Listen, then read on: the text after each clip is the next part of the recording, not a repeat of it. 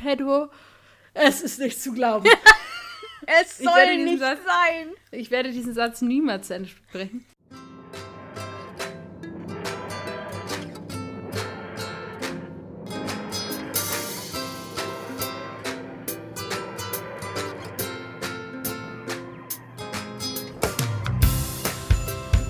wunderschönen guten Abend oder Morgen oder Mittag euch allen da draußen. Ich gehe mal davon aus, dass ihr uns einfach so sehr vermisst habt, dass ihr jetzt schon so richtig gespannt seid auf die nächste Folge. Und mit diesen Worten begrüße ich Tabea am anderen Ende Deutschlands. Guess who's back? Back again. Ja, hallo, äh, ihr lieben Liebenden da draußen, ihr wunderbaren, brillanten Companions. Es geht wieder los. Wir beginnen jetzt wieder mit unserer Regelmäßigkeit, äh, also alle zwei Wochen. Und äh, ja, äh, hoffen, dass ihr super ins neue Jahr gekommen seid und dass es euch gut geht, dass ihr gesund seid und äh, dass ihr uns wieder völlig äh, frei genießen könnt. Stella. Ja, es, es war ein langer Tag. Ähm, ein ich hoffe, ich komme noch so ein bisschen in Fahrt heute. wird bestimmt schon. Wird schon, wird schon. Bisschen Kaffee, bisschen Koffein. Ist immer eine gute Sache. Ja, ich habe nur Wasser mit Saft hier, aber na gut. Ich habe sogar nur Wasser hier. Es ist irgendwie. Das ist Anticlimactic. Hm. Wir wollten als un erstes unsere Tales aufräumen. Und dazu kann ich berichten, dass wir nette Nachrichten per Instagram bekommen haben sowohl die Johanna als auch die Julia haben uns ganz liebe Nachrichten geschrieben, dass sie beide frisch dazugekommen sind und sich eben beide sehr über die Folgen freuen, soweit sie eben sind. Und ich finde es schön, dass ich weiß, dass sie noch ganz viel tolle Momente mit uns vor sich haben. Ja, das ist großartig. Das ist immer schön, wenn ihr uns schreibt, wenn ihr gerade erst angefangen habt oder so. Ja, freuen wir uns, weil wir freuen uns, dass ihr noch Dinge erlebt. weil wir erleben ja auf unsere alten Tage keine Dinge mehr. Doch, im Podcast erleben wir natürlich wahnsinnig viele Dinge. Dann gibt es natürlich eine Sache, die wir in unserem Podcast jetzt sehr wenig beackert haben, einfach weil wir ja dieses Mal keine aktuellen Kurzreviews äh, zu den Folgen gemacht haben, einfach aus Zeitmangel. Ähm, ja, wir haben die 13. Staffel trotzdem gesehen und ähm, das ist durch. Ich äh, muss sagen, mir hat sie ziemlich gut gefallen, bis auf den Schluss. Den fand ich sehr, auch sehr anticlimactic. Ich wiederhole mich heute. Ähm, aber grundsätzlich fand ich, hatte sie viele tolle Momente. Nur das New Year Special konnten wir jetzt noch nicht gucken. Das bekommt man irgendwie noch nirgendwo. Ich bin so ein bisschen verwirrt. Ich tippe ja auf Brexit. Aber gut. Wie ging es denn dir damit? Hm. Ja, wir, also um mal, um mal ganz kurz, wir haben natürlich im Privaten schon drüber geredet, das heißt, ich weiß ein bisschen, wie Stella damit ging. Hm. hm. Ich versuche es diplomatisch auszudrücken. Jetzt, wo ich die alten Folgen wieder sehe, lerne ich sie ganz neu zu schätzen. Alter, ich freue mich schon, wenn wir die 11., 12. und 13. Staffel regulär im Podcast machen. Es wird ein Freund. Obwohl, vielleicht, also, das dauert ja noch ein bisschen. Vielleicht lernst du dann diese, diese Folgen jetzt auch ganz anders und neu zu schätzen und vielleicht sogar noch irgendwie mhm. zu lieben oder so. Wow, der Blick, mit dem Stella mich gerade anguckt, ist so. Aha. Uh -huh. Ja. Bestimmt. Okay. Klar, erzähl dir das mal abends beim Einschlafen. Alles cool. ja. Was natürlich nicht heißt, dass ich euch davon abhalten möchte, diese Staffel zu gucken. Hey, nein, oder überhaupt zu sehr vorbeeinflussen möchte. Deswegen werde ich diese Meinung ähm, jetzt auch nicht weiter ausführen, sondern an gegebener Stelle qualitativ hochwertige Kritik dazu abgeben. So wie man das von uns halt gewohnt ist. So wie man das von uns gewohnt ist, absolut. Ähm, was mich, was uns zur heutigen Folge führt, die wir heute besprechen, die da ist die achte Folge der vierten Serie, Silence in the Library, die da geschrieben wurde von äh, Stephen Moffat himself, ja, und Regie geführt, Regie geführt, hat wieder der gute Euros Lin. Ja, und dazu würde ich jetzt einfach mal eine knackige Zusammenfassung liefern. Mach das mal. Das mache ich mal. So, also.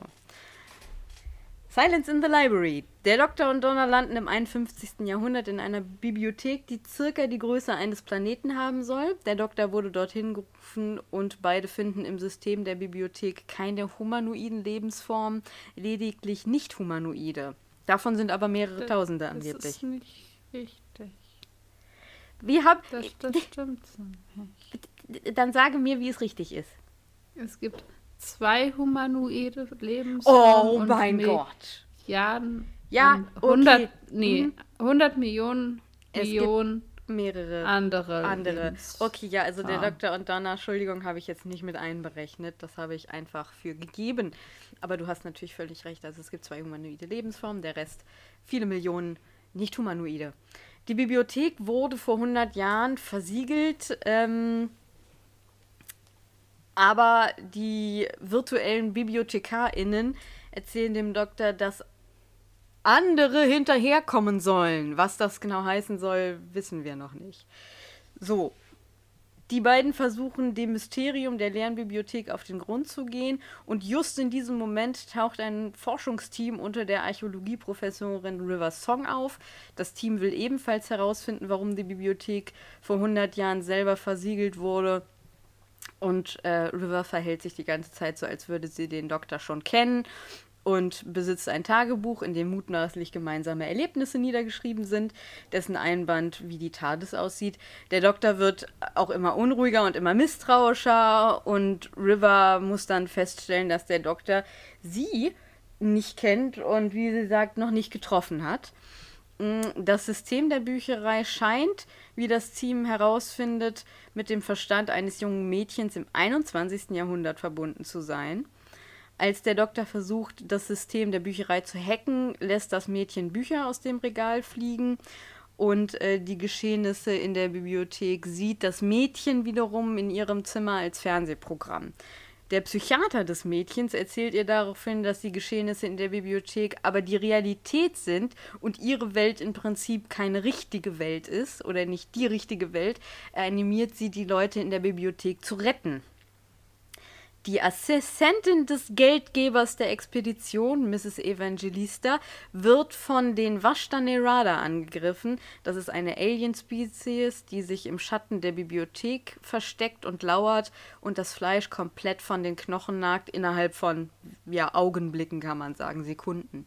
Der Doktor und Donna lernen, dass die Expeditionsmitglieder Kommunikatoren tragen, welche die, die Gedanken nach dem Tod minutenlang speichern und diese Gedanken sind verstörend zu hören.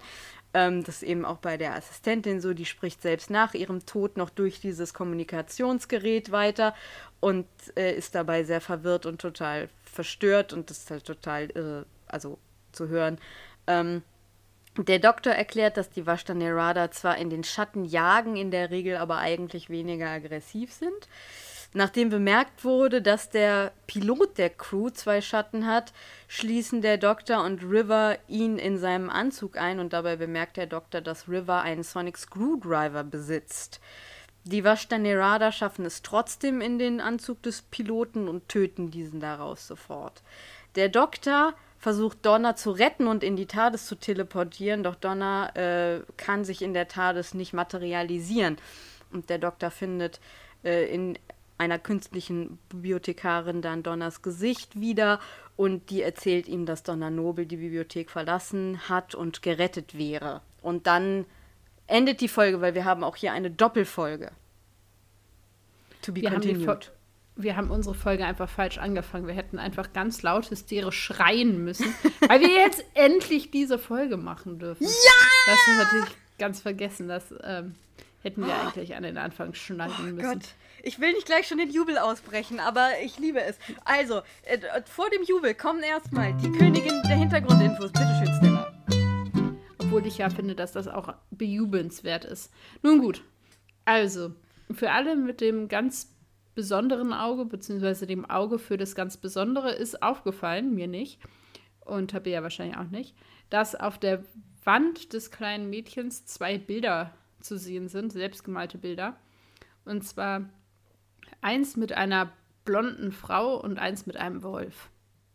Oh, nee, ist mir nicht aufgefallen. Nee, mir auch nicht. Ich habe mich ein bisschen geärgert. Ich ärgere mich immer, wenn ich sowas im Anschluss le lese und denke so, wenn ich das selber gesehen hätte, wie ich mich gefeiert hätte. Wie cool das gewesen wäre. Oh, man. Ja. Diese Folge wurde von Russell T. Davis als noch gruseliger als Blink bewertet und hat sogar auf der offiziellen Doctor Who Website einen Vier-Faktor von 5,5 von 5. Also ultra viel quasi. Dann ist die Sendung, die zu sehen ist, während sich der Doktor in den Fernseher des kleinen Mädchens einhackt, die Sendung Petro. A Sekunde. So. Abwischen. Die Sendung. Dankeschön. Ja, wahrscheinlich nachher. Ah, vielleicht lebt es dann schon. Ja, Also, nee, während sich der Doktor in den Fernseher des kleinen Mädchens einhackt, ist die Sendung Pedro. Es ist nicht zu glauben. Es soll nicht Satz- sein. Ich werde diesen Satz niemals zu Ende sprechen. Pedro and Frankensheep zu sehen. Oh Mann. Außer, also wenn wir die Children in Need Special Folgen nicht mitzählen, handelt es sich bei dieser Folge um die 50. Folge Doctor Who seit dem Wiederkehren der Sendung in 2005. Es ist quasi eine kleine Jubiläumsfolge. Ähm, genau, ein weiteres Ich warte die ganze Zeit darauf, dass du rot anläufst. Aller guten Nee. Dinge sind drei. Okay. Nein, ich doch nicht. Ähm, als das Mädchen auf dem Teppich zusammenbricht, weil der Doktor versucht, sich quasi in diese Sicherheitskamera reinzuhacken, äh, ist das Muster auf dem Teppich, auf dem sie zusammenbricht, dem sehr ähnlich, das dann auf dem Computerbildschirm zu sehen ist, wenn da Access Denied draufsteht. Also das ist quasi, ja, spiegelt quasi den Teppich wieder. Und genau. Soweit. Also da gibt es visuelle Gleichheiten. Als der Dr. Moon, also ihr Psychiater und ihr Vater schauen, was denn mit ihr passiert ist, kann man sehen, dass auf seinem Aktenkoffer so ein kleines Zettelchen mit dem Buchstaben C-A-L beziehungsweise dem Wort Kall zu lesen sind. Worum es sich bei Kall handelt, werden wir nächstes Mal aufklären können. Ah, genau. Es, ähm, die, es gibt wohl ein bisschen unverhoffte Ironie in dem Satz, den der Doktor spricht, nämlich No, I never land on Sundays, Sundays are boring. Weil er nämlich selber sagt, dass Saturday gute Tage sind. Ähm, das wird in der noch zu besprechenden Folge The Stolen Earth thematisiert werden. Aber ähm, genau, das, ähm, der Witz ist halt, dass ja ähm, am Samstag immer in Großbritannien Doctor Who ausgestrahlt wird. Und man könnte halt denken, dass der Tag nach Doctor Who halt immer irgendwie ein langweiliger Tag ist. Also so ein bisschen so eine innere Ironie, wenn Hä? die denn beabsichtigt sein sollte. Aber hat er nicht gesagt, Sundays are boring? Ja, das ist ja der Tag nach Saturday. Und Ja. Saturdays kommt ja Doctor Who raus. Also Ja. ist der Tag nach Doctor Who ein langweiliger Tag. Ach so. Was natürlich jetzt nicht mehr stimmt, weil jetzt wird Dr. Who ja sonntags gesendet. Naja. Aber das war halt damals noch so. Oh. Lass mich. Ja, Ähm,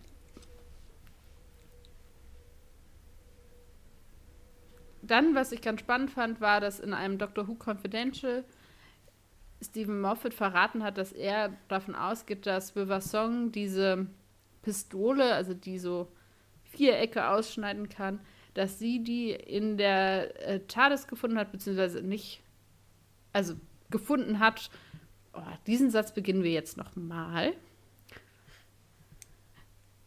River Song soll die Pistole, die diese Vierecke ausschneiden kann, gefunden haben, weil die ja ursprünglich eigentlich äh, Captain Jack gehört hat und der hat die wohl in der TARDIS zurückgelassen und äh, das soll wohl die gleiche Pistole sein. Das finde ich eine ganz spannende Information, die Moffat in einem Doctor Who Confidential wohl verraten hat.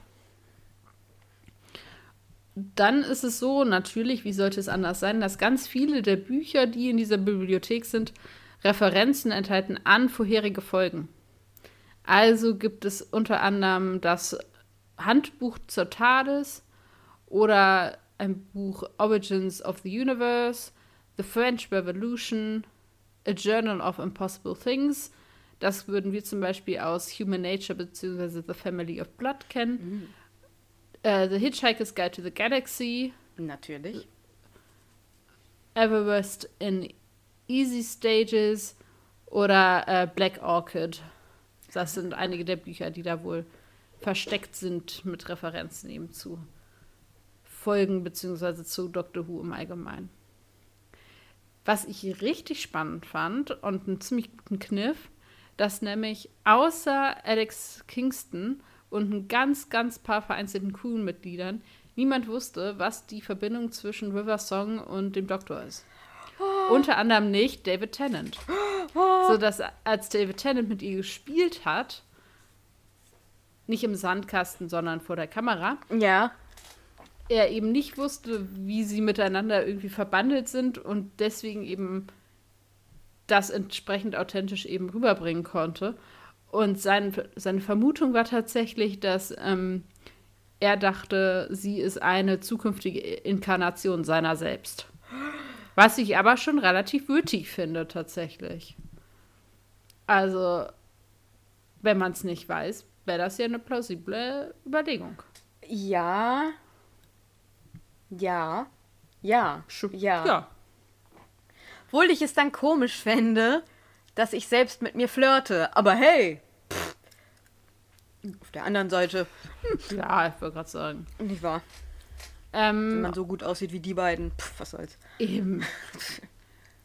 Würde ich mich dann auch Vielleicht ein bisschen ja. selbst beneißen, ne? Ja. Wenn es einer kann, dann der Doktor.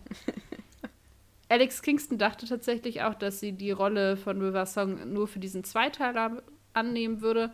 Und als dann aber klar wurde, dass es eben längerfristige Pläne für diesen Charakter geben würde, war sie total froh, diesen Charakter dann auch weiterspielen zu können und war von dieser Idee doch relativ begeistert. Die Rolle von Dr. Moon, also dem Psychiater des kleinen Mädchens, wurde angeboten unter anderem Dumbledore und Gandalf. Also Michael Gambon und Ian McKellen wurden beide diese Rolle angeboten.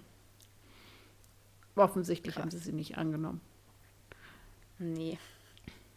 Dann ist es, also diese Nachricht, die der Doktor ja bekommt, die ihn letztendlich dann in diese Bücherei führt, ist ja mit einem X unterschrieben, das ja traditionell für einen Kuss im englischsprachigen Raum steht, wenn es am Ende mit, zusammen mit einer Unterschrift eben so signiert wird.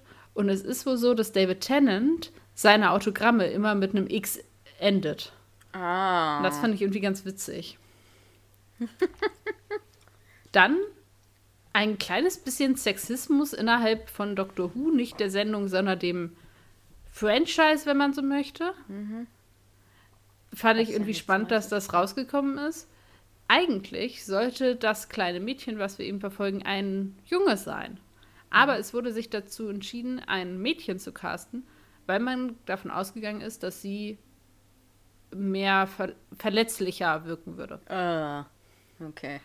Fand ich mal so ganz ja, spannend, dass ich so, manch, da haben sie ja mal zugegeben, dass sie selber sexistisch ähm, waren. Ja. ja. Dann ist es so, dass ich das erstmal wirklich recherchiert habe, Tabea macht Krach. Entschuldigung. Wo denn gefilmt wurde, weil ich eben auch diese Bücherei ganz spannend fand und eine der oder dieser runde Raum, in dem wir uns viel aufhalten, ist tatsächlich aus der Swan Swansea Library in Swansea. Hm. Ja, und es ist, war so, dass als sie da gefilmt haben, es wohl richtig schlechtes Wetter gab, also Wind und Regen und Sturm und überhaupt. Und man wohl in manchen Szenen, wenn nicht gesprochen wird und die Szenen quasi nicht irgendwie gedubbt sind, kann man wohl den Wind draußen auch hören, weil sie es nicht geschafft haben, den Sound völlig rauszukriegen, weil es so schlimm war. Krass. Das muss und, der Wind auch mal schaffen. Genau, ja. Also, und die, der Raum sieht echt so aus. Also, wenn man das mal googelt, findet man auch diesen Raum und so. Das ist äh, schon ganz witzig. Und dies ist äh, tatsächlich auch eine der Folgen, die für diesen Hugo Award nominiert mhm. waren. Das ist vielleicht auch noch mal ähm, ganz spannend. Genau, es ist eben auch diese äh, kurz bevor diese Folge rauskam, hat halt der BBC, die BBC, der BBC, die BBC, die BBC, British, jedenfalls British Broadcasting Association, nee, hä? Cooperation, Cooperation, Company, ja. Company. Ich sag immer die BBC, ja, Company. Company. Ja, also auf die, die BBC-Menschen haben jedenfalls verkündet, dass Moffat jetzt der neue ähm, wenn man es wörtlich übersetzen würde, Kopfschreiber, also der Headwriter werden würde mit der. Kann man ganz amerikanisch sagen. Ich weiß, aber ich wollte witzig sein. Okay. Genau. Ähm, das kam kurz vor dieser Folge, wurde das bekannt gegeben. Dann ist es noch ein bisschen Continu Continuity. Der Doktor sagt mal wieder, wie gut er kleine Giftshops in Museen und Krankenhäusern findet. Das hatten wir schon in New Earth oder in Smith Jones zum Beispiel. Und es ist wohl so, dass eine der Inkarnationen von Clara Oswald bei diesen Events zugegen war, aber eben vom Doktor nicht bemerkt wurde. Da müssen wir dann, wenn wir irgendwann mal dahin kommen, in der Folge The Name of the Doctor mal drauf achten. Ja, ja ich versuche mich gerade, weil ich die Folge gerade erst geguckt habe. Naja, das, das sehen wir dann. Okay. Cool, cool, cool, cool, cool, cool. Mein Gott, was ist das für eine geile Folge? Kann man mal ja. so, kann ich mal so, kann ich mal so, also jetzt mal vorausschauen. Ich habe, glaube ich, ähm, es gibt wenige Folgen, bei denen ich wenig bis keine Kritik habe und das ist so eine Folge. Ähm, hm? Also ich Gut, ja, es war schön mit euch aufgenommen ja, zu haben. Dann. Wir wünschen euch noch einen schönen Ciao. Abend, Tag. Wir hören uns in zwei Wochen kurze Folge, bis dahin. Ähm, nee, also erstmal die Struktur ist natürlich in sich sehr clever. Man muss dazu sagen, wir kennen ja jetzt auch schon den zweiten Teil. Also wir gehen da ja nicht so ran und gucken das wie ein jemand, der das als zu, zum allerersten Mal guckt und nicht weiß, was wie es weitergeht. Ich wir kennen. gebe noch mal zu bedenken, ich vergesse das immer und fühle mich jedes Mal wieder neu überrascht. Okay, ähm, mein Problem ist, dass ich halt gerade die Folgen von Stephen Moffat und auch die und gerade die vierte Staffel auch recht gut kenne. Das heißt, ich habe halt, also und trotzdem ist ist es wirklich mal ein Meisterstreich insofern, als dass die Struktur so schön ist. Also wir haben erstmal dieses wir fangen ja mit diesem Kind an und wir wissen eigentlich erstmal gar nicht, was los ist. Dann geht es um das Geheimnis dieser Bibliothek. Und dann finden wir raus, dass irgendwie dieses. Dann kommt diese Gruppe um River Song dazu. Dann fragt man sich, wer ist River Song? Wir haben die Vashta die dazukommen. Und irgendwann finden wir so im Laufe der Folge raus, dass dieses Kind im Prinzip, diese Kindergeschichte, also diese Geschichte um das Kind, das alles so ein bisschen umschließt wie so eine Hülle. In dieser Folge denkt mhm. man halt erstmal. Und dass sich dann alles so ähm, ne, äh, ineinander, ineinander schließt. Aber man weiß auch immer noch nicht so richtig, was, wie, wie hängt das alles zusammen. Ähm, ich finde, das ist richtig clever gemacht und vor allen Dingen, da wir ja jetzt schon wissen, dass diese Geschichte um River Song dann tatsächlich weitergeführt wird, mhm. ähm, ist das, da hat er natürlich speziell in dieser in, diesem, in dieser Doppelfolge oder in dieser Folge, das war schon alles ziemlich clever, man muss es ihm einfach lassen. ja, also äh, auch wenn River so eine Figur ist, die von vielen nicht gemocht wird, ich persönlich liebe sie sehr. Äh, viele sagen dann, ja, die gesamte Storyline von River ist irgendwie in sich nicht schlüssig. Es ist Doctor Who, es sind so viele Sachen in sich nicht schlüssig. Ähm, aber also jetzt reden wir ja speziell über diese Folge und also da hat er wirklich schon, finde ich, einfach wirklich gut, wirklich, wirklich gut äh, ja, nachgedacht. Dann finde ich die Schauspielerführung in dieser Folge sehr gut. Also die arbeiten ja mit, mit wahnsinnig guten SchauspielerInnen. Also äh, und dann, was du erzählt hast, dass im Prinzip nur Alex Kingston wusste, was sie eigentlich für den Doktor ist ähm, ist natürlich eine recht schlaue Sache. Ja. Äh, ja, was, was kann man noch sagen? Ich finde das Ende zum Beispiel toll. Ich finde den Cliffhanger sehr. Ja. Ja, da steht also wirklich was auf dem Spiel. Ähm, also erstmal zur allgemeinen Mhm. Struktur der Folge, würde ich sagen. Ist Ja, ich finde auch, also das, ja, jetzt kommen wir wieder zu dieser, diesem Do der Doppelfolgen-Thematik. Mhm. Ich finde, es ist eben gerade mit Blick auf der, heute ist mit Worten und Sätzen hintereinander echt schwierig. Im Lichte dessen, dass dies eine erste Folge einer Doppelfolge ist, muss man die ja immer auch noch ein bisschen differenzierter betrachten. Tabea muss nachher die ganzen Pausen, in denen ich gedacht habe, sorgfältig wieder rausschneiden. Und ich finde eben, dass diese Folge viele Geheimnisse und Fragen aufwirft, die eben zu beantworten sind. Und dadurch macht diese Fragen es zu einer guten Doppelfolge. Ja. Ja. Ja, das ist auf jeden Genau. Fall der Fall. Ähm, Also ich habe Ja. ganz viele verschiedene Fragen aufgeschrieben, die eben zu entschlüsseln sind. Also wie entkommen sie eigentlich aus dieser Cliffhanger-Situation? Das ist ja eine sehr immanente Frage. Dann, wer ist eigentlich diese River Song? Mit all den Fragen, die da dran hängen. Was zum Geier ist eigentlich jetzt mit Donna passiert? Wer ist dieses Mädchen und was hat das mit ihrer Welt auf sich und diesem Psychiater und dem Vater und was ist jetzt echt und was ist nicht echt? Und wo sind die ganzen Leute hin? Also was hat das mit diesem, ich, ich habe sie gerettet oder ich habe ne, they were saved, was hat es damit auf sich? Ja. Das sind so auch nur ein paar überhaupt der Fragen, die da jetzt anstehen und die es zu beantworten gilt. Ja. Und die gut, also eine gute zweite Folge würde sich jetzt quasi potenziell dadurch auszeichnen, dass sie diese Frage eben beantwortet und möglichst nicht in so einem klassischen, die Cliffhanger-Situation wird aufgelöst durch eine total simple Lösung des Problems und alle Fragen haben sich nach zwei Minuten irgendwie geklärt. Ja.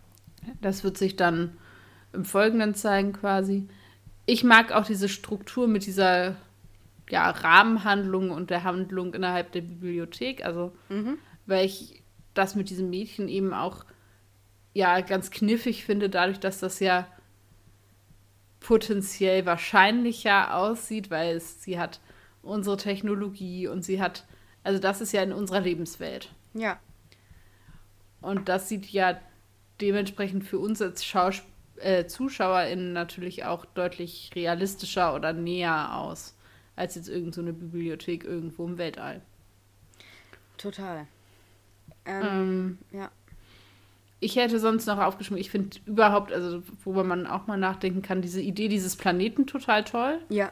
Also völlig ab der Geschichte und so finde ich diese Idee, dass man im Universum quasi einen Bibliotheksplaneten hat, schon irgendwie ziemlich awesome. Ist, um, der ist der Hammer. Also man müsste dann überlegen, was mache ich denn, wenn ich an einem Ende bin und möchte eigentlich in eine andere, also keine Ahnung, ich bin bei den Biografien, ja, da wo die ja am Anfang sind und möchte aber eigentlich zu den Kriminalromanen. Was mache ich, wenn die am anderen Ende des Planeten sind und wie komme ich dann dahin und so? Da wären so praktische Fragen, würden da dranhängen. Prinzipiell aber geile Idee. Ja. Ähm, total. Ähm, so ein ganzer Büchereiplanet ist, äh, ist, ist, ist, ist halt im Prinzip wirklich, also mein Teenager-Ich, für den, für, für, für, also das wäre damals für mich so Heaven on Earth gewesen, sozusagen. ähm, ich finde, dass ähm, ich, ich stimme dir da zu und ich finde, diese Folge lebt, ich finde, dass, also ich kann ja mal so anfangen. Es ist Moffat at his best, würde ich jetzt einfach mal behaupten. Für mich Ja. zumindest. So. Ist eine wunderbare Vorbereitung auf seine, äh, auf seine Showrunnerschaft. Und dann haben wir, also man könnte, man hätte mit diesem, mit diesen ganzen Handlungen und mit den ganzen Sachen, die passieren, glaube ich, recht leicht so eine Folge machen können oder so eine Doppelfolge, die sehr überlagen, äh, überladen ist. Aber dadurch, lass uns mal kurz über den Villain in dieser Folge reden. Das sind nämlich die Vashta Nerada. Das sind diese Ja. äh, diese, diese, diese, ähm, ja, weiß ich nicht, es sind Aliens, würde ich jetzt einfach mal sagen, die man Ja, aber so. nicht sieht. Das sind Schatten, also oder Geschöpfe, die sich im Schatten ähm, aufhalten, die sich in Schwarmform bewegen und für uns eben aussehen wie Schatten und die eben super schnell das Fleisch von den Knochen fressen. Also man sieht das auch nicht. Die Folge ist überhaupt gar nicht im Sinne irgendwie äh, brutal, weil man da irgendwie großes Massaker sieht oder so. Die ist emotional eher brutal, finde ich. Dadurch, dass du eben diese ähm, Kommunikationsgeräte hast, wo die Person dann irgendwie noch minutenlang weiter, weiter existiert und weiter mit den Leuten, die noch übrig sind, redet. Und für mich sind die Washtane Radar tatsächlich, äh, das ist einfach einer meiner Lieblingsvillains Ja. die werden langsam aufgebaut, ja. Am Anfang, du Ja. weißt, also ich würde sagen, drei Viertel der Folge weißt du ja gar nicht, was das überhaupt ist. Du weißt immer Ja. nur, something is creeping in the shadow, ja. Und dann kommt ja der Doktor, der eben sagt, ja, die Dunkelheit ist ja nicht umsonst gefürchtet. Man erzählt immer, man muss eigentlich vor der Dunkelheit keine Angst haben, aber es gibt eben einen guten Grund, warum doch alle Menschen vor der Dunkelheit in einer gewissen Weise Angst haben. Eben weil sie dann doch in gewissen Bereichen gefährlich ist. Ähm, und dann haben wir so die ersten, die erste Zeit dieses creepige, irgendwas ist da, aber man kann es nicht so richtig fassen. Der Doktor weiß ja ziemlich schnell, was es ist, aber erzählt es ja auch sehr lange einfach nicht. Ähm, das heißt, man hat irgendwie dieses ungute Gefühl, er weiß schon irgendwie, was los ist, aber selbst er hat so viel Respekt davor, dass er es noch nicht sagen will, um keine Panik zu verbreiten. Und dann hat man eben dieses böse Erwachen und dieses, äh, dieses wirklich äh, total Unberechenbare. Weil das ist Ja. eben kein großes Alien mit Zähnen und überhaupt was um die Ecke kommt, ja, äh, und offensichtlich und laut ist, sondern was ganz leise, was total unauffällig ist, was für uns Schatten sind ja in unserem Alltag. Also wer, wer achtet schon auf Schattierung im, in seinem Leben so richtig? Ähm, und das ist äh, eben ein super stark, starker Willen, aber der überschattet überhaupt nicht die anderen Narrative. Ha ha ha! Pun intended. Also, die haben sie Merkst du wunderbar. selber? Merke ich selber, habe ich total bewusst gemacht, war alles geplant. Ähm, sie, sie nehmen überhaupt nicht so viel Platz in den Narrativen ein. Das heißt, es fügt sich alles wunderbar zusammen. Es ist total gut ausgewogen.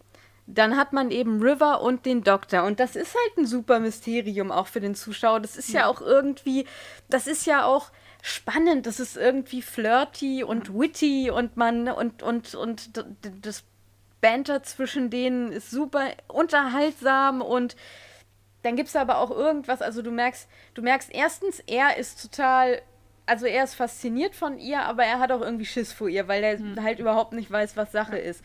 Und sie ist halt auch irgendwann äh, ein bisschen verunsichert, beziehungsweise nicht verunsichert, sondern eher traurig, weil sie natürlich merkt, der kennt mich tatsächlich nicht. Und für sie ist das ja das Zeichen, dass die sich noch nie, ne, also dass es eben für sie bald zu Ende geht, so. Und ähm, das, äh, das ist unfassbar unterhaltsam. Dieses, dieses Tagebuch, was, was sie hat, was für den Zuschauer ja eine totale. Warum hat diese Frau jetzt ein Tagebuch, das so aussieht wie eine TARDIS? Wa- Was? Ja. Und dann findet man das so Stückchen für Stückchen für Stückchen heraus. Und dann hast du eben on top oder darunter liegend überhaupt das Geheimnis dieser Bibliothek und diese ja creepy äh, äh, ER äh, BibliothekarInnen und dann am Ende ist Donna auf einmal so eine, die die ganze Zeit diese Warnungen aussprechen und du denkst dir so, was zur Hölle ist da los? Mm, Das macht es für mich zu einer unfassbar guten Folge. Ähm, Aber was ich ja auch spannend Ja. finde, ist, dass ähm, wir ja diese Wegweiser oder Hilfekioske oder wie auch immer man die nennen möchte, ja eher gruselig finden, weil sie menschliche Gesichter haben. ja, Aber im 25. Jahrhundert oder wo wir da sind, 51. 51. Jahrhundert wird das halt als Service wahrgenommen. Mhm. Das fand ich also auch so dieser Versuch oder ja auch erfolgreicher Versuch, dass man so zeigt, okay, wie sich eben Kultur und Wahrnehmung und, Gesellschaft auch verändern kann. Und dass da es eben da ein Serviceangebot ist, dass deine Hilfestellung dir personalisiert quasi mit einem Gesicht, was du als freundlich empfindest, irgendwie deine Dienstleistung erbringt. Und dass Donna das eben eher irgendwie skeptisch betrachtet, Mhm. aber letztendlich der Doktor sagt, naja, wieso, das ist da halt so. Mhm. Auch das ja eine spannende Überlegung. Ja. Dann hast du so auf der einen Seite den Doktor und River Song und auf der anderen Seite Donna und die, ja, im Prinzip diese alleingelassene Assistentin. Das ist diese Assistentin, also es ist, das habe ich in der Zusammenfassung jetzt halt nicht so ausgeführt, aber es gibt diesen, diesen, diesen, äh, den, den Geldgeber, das ist der, der Erbe dieser Bibliothek. Also der hat die äh, vererbt gekriegt. Äh, Seine Vorfahren haben diese Bibliothek gebaut und dann hat die sich vor 100 Jahren selbst verschlossen und sie haben tatsächlich 100 Jahre gebraucht, um überhaupt wieder in diese Bibliothek reinzukommen und der hat dann dieses, äh, dieses Forschungsteam ähm, ja, äh, ins Leben gerufen und mit Geld unterstützt. Und seine Assistentin, das ist halt so ein, ja, so ein junges, so eine junge Frau, die, ja, wie formuliere ich das jetzt am besten? Die wird von den anderen überhaupt nicht ernst genommen, weil sie ist eben überhaupt nicht technisch begabt und sie ist auch überhaupt nicht.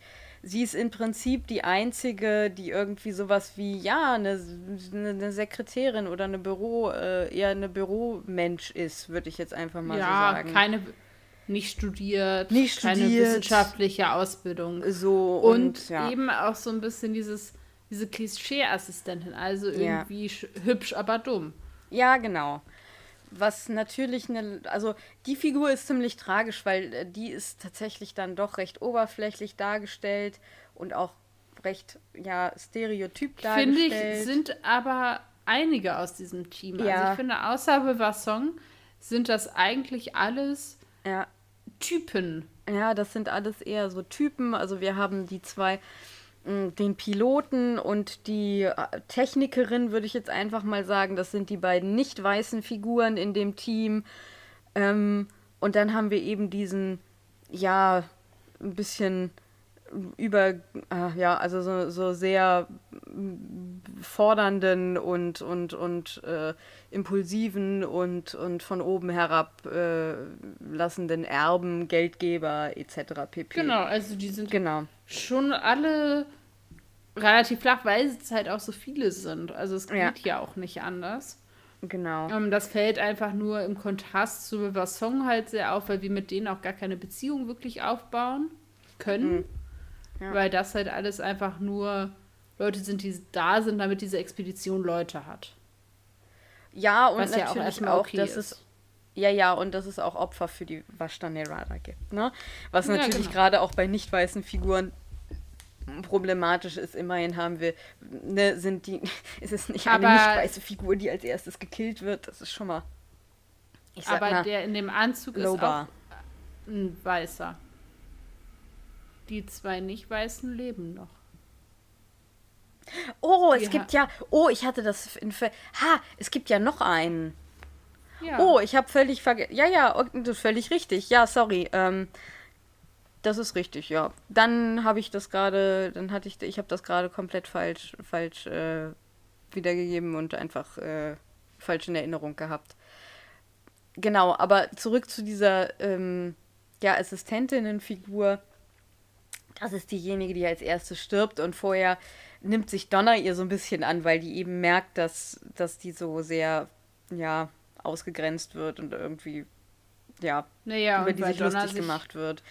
Ja, sich immer auf die, die Seite der vermeintlich Schwachen eben. genau, weil stellt. Donna, wie es bei, ja, gerade bei Davies äh, Companions ist, die empathische ist. Hm. Na, also äh, klar, sie ist auch ein gutes, sie ist auch wieder ein Team mit dem Doktor, aber hier haben wir sie jetzt wieder als empathische. Das ist das Einzige, also was auf der einen Seite natürlich schön ist, weil Donna das auch sehr gut kann.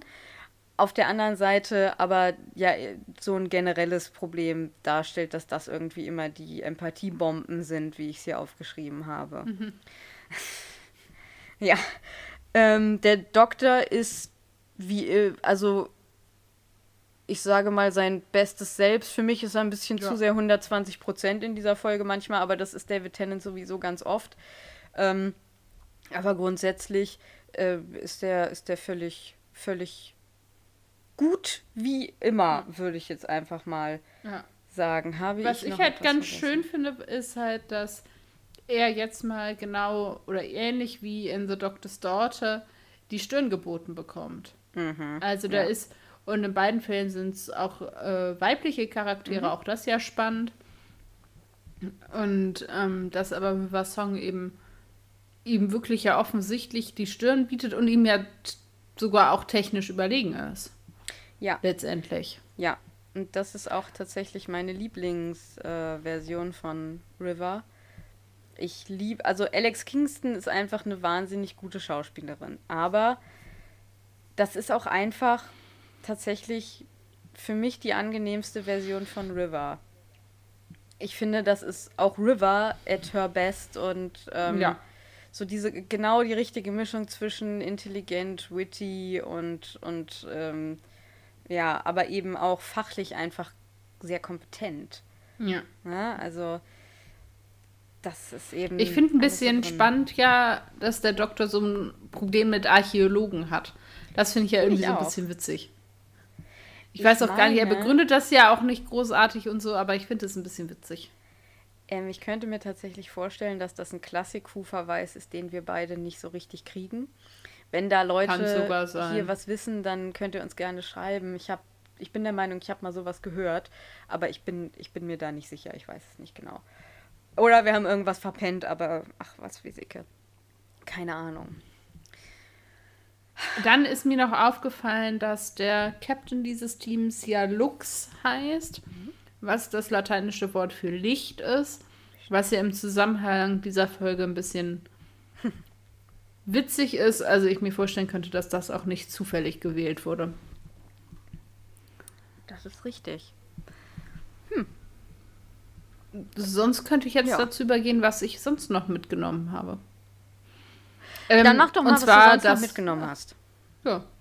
Ich habe mitgenommen, dass alle Menschen gleich viel wert sind. Ja, äh, ich bin so ähnlich tatsächlich. Ich habe, ähm, dass man Leute erst wirklich kennenlernen muss, bevor man sich ein Bild über sie machen kann. Das schließt, also das, das, das, das schlägt, glaube ich, so in die ähnliche Richtung. Ich glaube, wir sind ja. beide auf dem, auf dem Trip, dass die äh, Miss Evangelista, dass der natürlich Unrecht getan wird und dass, wenn sich die anderen so ein bisschen Mühe ja. ne, genommen, also genommen hätten, ähm, ja. das äh, durchaus anders hätte enden können. Ja, sehr schön. Ja. Was ist denn dein Zitat? Ich habe den Doktor als Zitat und zwar Books. People never really stop loving books. First sent. Was machen wir nochmal? Books people never really stop loving books. 51st century. By now you've got holovoids, direct to brain downloads, fiction mist, but you need the smell. The smell of books, Donna. Deep breath. Das ist ein sehr schönes Zitat. Ich finde auch. Ja. Ähm, meins sind der Doktor und River Song. Ähm, und zwar am Ende, als er sie auf ihren Screwdriver anspricht. Da sagt der Doktor, Your screwdriver looks exactly like mine. Und River sagt, Yeah, you gave it to me. Der Doktor sagt, I don't give my screwdriver to anyone. Und River sagt, I'm not anyone. Ja. Fasst ja. die ganze Beziehung zwischen den beiden zusammen. Ähm, ja, was, hat, sehr, ja. ja, was hast du denn für eine Frage? Ich habe die Frage an dich, das geht jetzt so ein bisschen, ähm, ja, weiß ich nicht. Ob das, nee, philosophisch ist es nicht. Äh, meine Frage ist, ob du glaubst, dass es in Zukunft noch Bibliotheken geben wird. Das ist eine sehr gute Frage. Ich glaube, dass es gerade in einem, ja, Universitätskontext äh, immer in eine, eine äh, Formen von Bibliotheken geben wird, das Ding ist ja auch, was verstehen wir unter Bibliothek? Verstehen wir unter Bibliotheken eben nur Räume, wo tatsächlich physische Bücher aus Papier und Pappe und Druckerschwärze stehen oder kann so eine Bibliothek auch was Digitales sein. Ich glaube, gerade im Forschungszusammenhang wird es immer Bibliotheken geben, wo auch physisch physische Werke stehen, was natürlich recht schade ist, dass ähm, das dann auch natürlich immer was äh, mit äh, elitär, also ähm, ne, äh, Elitarismus und so weiter zu tun hat. Das ist kein Wort, glaube ich. Also das natürlich. Äh, Jetzt ist es ein Wort. Ja, dass Bibliotheken natürlich immer, äh, also auch gerade im Zusammenhang mit Universitäten sehr elitär sind. Das heißt, da hat eben nicht die Gesamtbevölkerung Zugriff drauf. Ähm, ich glaube, digitale Bibliotheken wird es immer geben. Ich hoffe, dass es noch, noch sehr lange oder für immer auch physische Bibliotheken geben wird. Ich glaube, dass die tatsächlich noch recht lange existieren werden. Einfach weil ich mir denke, wir haben jetzt schon sehr lange digitale Bücher und die Menschen hören trotzdem nicht wirklich total auf, ähm, physische Bücher zu lesen. Was tatsächlich Opfer dieser Digitalisierung geworden ist, sind eben die kleinen Buchhandlungen, leider. Mhm. Das heißt, wir haben leider nur fast nur noch Großbuchhandlungen, die sich eben auch äh, ja diese riesigen Läden leisten können, weil sie nicht nur Bücher verkaufen oder weil es eben davon viele gibt von diesen, also Hugendubel oder sowas ist, ist so ein, oder Thalia, ähm, das sind diese ganzen Zusammenschlüsse. Ähm, ja, ich hoffe sehr, dass es noch lange physische Bibliotheken gibt und ich habe die Hoffnung, dass es die tatsächlich auch noch recht lange geben wird. Ja. Hm. ja. Pass auf, ähm, ich weiß nicht, was du draus machst. Entweder du machst was Philosophisches draus oder gar nicht. Es geht ja um eine stille Bibliothek in dieser Folge. Ja. Ja. Was ist für dich eine klangvolle Bibliothek? Das ist eine, ähm, ja, äh, witzig, dass du das fragst. Ich höre, wenn ich mich konzentrieren muss, weil ich irgendwie arbeite oder plane oder auf jeden Fall an meinem Schreibtisch sitze und konzentriert bin, höre ich immer bei YouTube so ähm, irgendwie Geräusche, Bibliothek, Regen. Uh. Und ich finde es ultra entspannt. Ich kann mich dabei super gut konzentrieren und äh, finde deswegen deine Frage so witzig. Und das sind, ne, dann hört man so ein.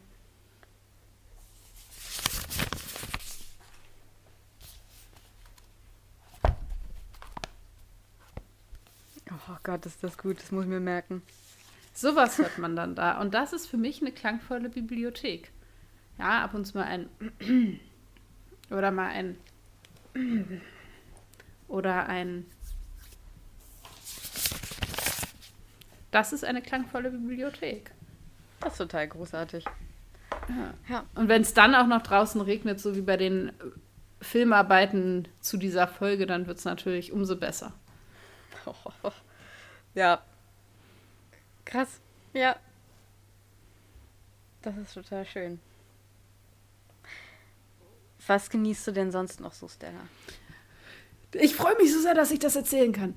Ich habe also ähm, eine für mich eine Entdeckung gemacht und habe die jetzt in unglaublich wenig Zeit durchgeguckt und ähm, das macht immer den Eindruck, als ob ich sonst nichts Besseres zu tun hätte. Aber das macht nichts. Ich habe mitgebracht die Sendung Superstore. Und ich liebe diese Sendung. Alle Menschen dieser Welt sollen diese Sendung gucken. Ähm, alle. Alle Menschen. Okay. Ähm, kommt echt in die mindestens, ja doch, in die Top 5 schon fast. Obwohl das schwierig, ich habe viele, die ich mal. Ist ja auch egal. Ich finde sie super, weil, nochmal von vorne, das Konzept ist, dass es handelt sich um eine US-amerikanische Sitcom, die ist mittlerweile auch ja, abgedreht, wenn man so möchte. Hat, glaube ich, sechs oder sieben Staffeln, da bin ich mir nicht ganz sicher. Wurde erst ausgestrahlt 2015.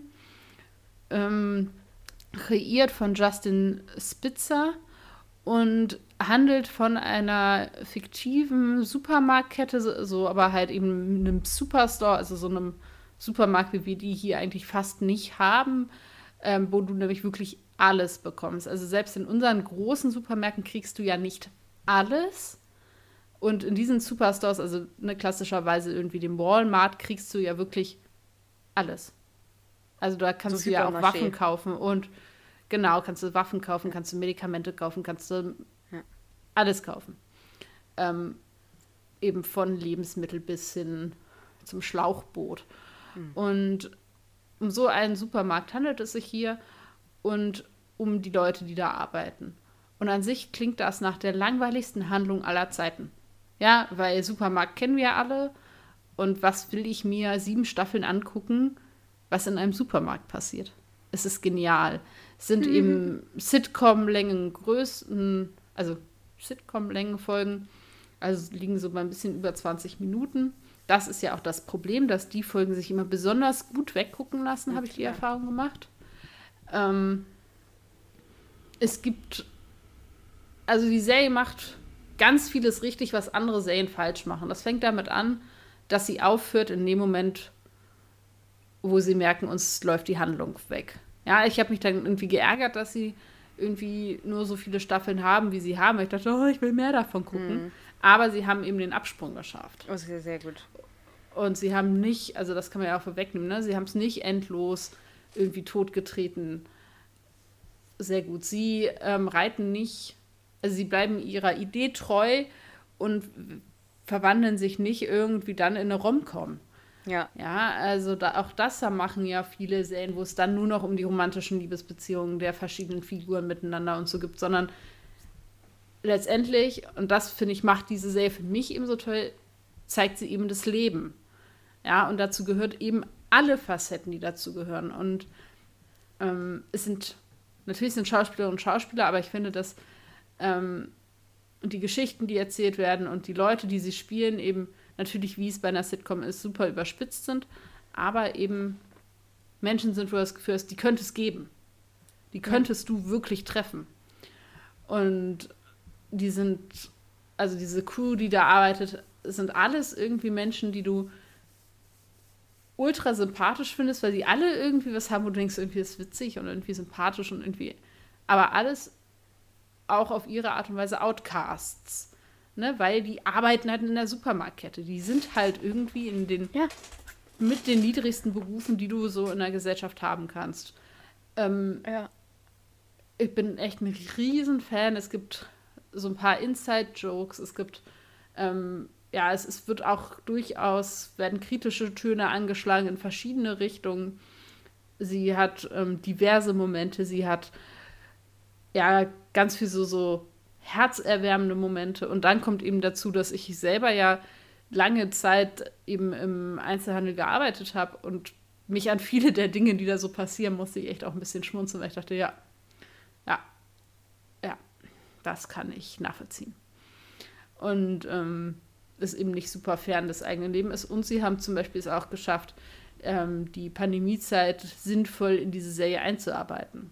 Auf eine Oh, Art und Weise, wo ich dachte, okay, das funktioniert.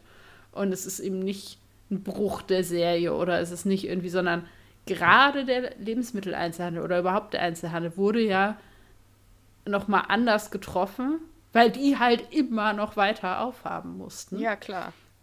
Und genau das wird ihm gezeigt. Und was macht das eigentlich mit Leuten, die da arbeiten? Ja. Und all solche Fragen. Und ähm, ja, ich, ich, alle sollten diese Sendung gucken, weil sie macht einen zu einem besseren Menschen. Klingt sehr großartig. So. Ich bin hooked. Ich werde Ja. die erste Folge gucken, wenn Ja. wir hier aufhören aufzunehmen. Nein, wirst du nicht. Du wirst die erste Folge gucken und dann die nächsten fünf. Okay, gut. äh, wo gibt's denn die Serie, da? Ne, genau, ähm, es gibt sie bei Netflix auch eben alle Folgen. Das finde ich ist ja auch nicht unwesentlich. Mich nervt es ja auch immer, wenn dann schon fertige Serien zum Beispiel bei Netflix zu sehen sind und dann kriegt man aber irgendwie die letzten zwei Staffeln nicht und denkt so, yay. Ja. Oder darf halt drei Jahre warten, bis Netflix die dann irgendwie gekauft hat oder so. Ja, vor allen Dingen, weil man wirklich weiß, ah, da habt ihr den fucking Vertrag nicht vernünftig ausgehandelt. Yay. Ja. Damit bliebe ja nur dir zu sagen, was Ja. du so genießt. Ähm, Ich bestehe übrigens auf einer Rückmeldung.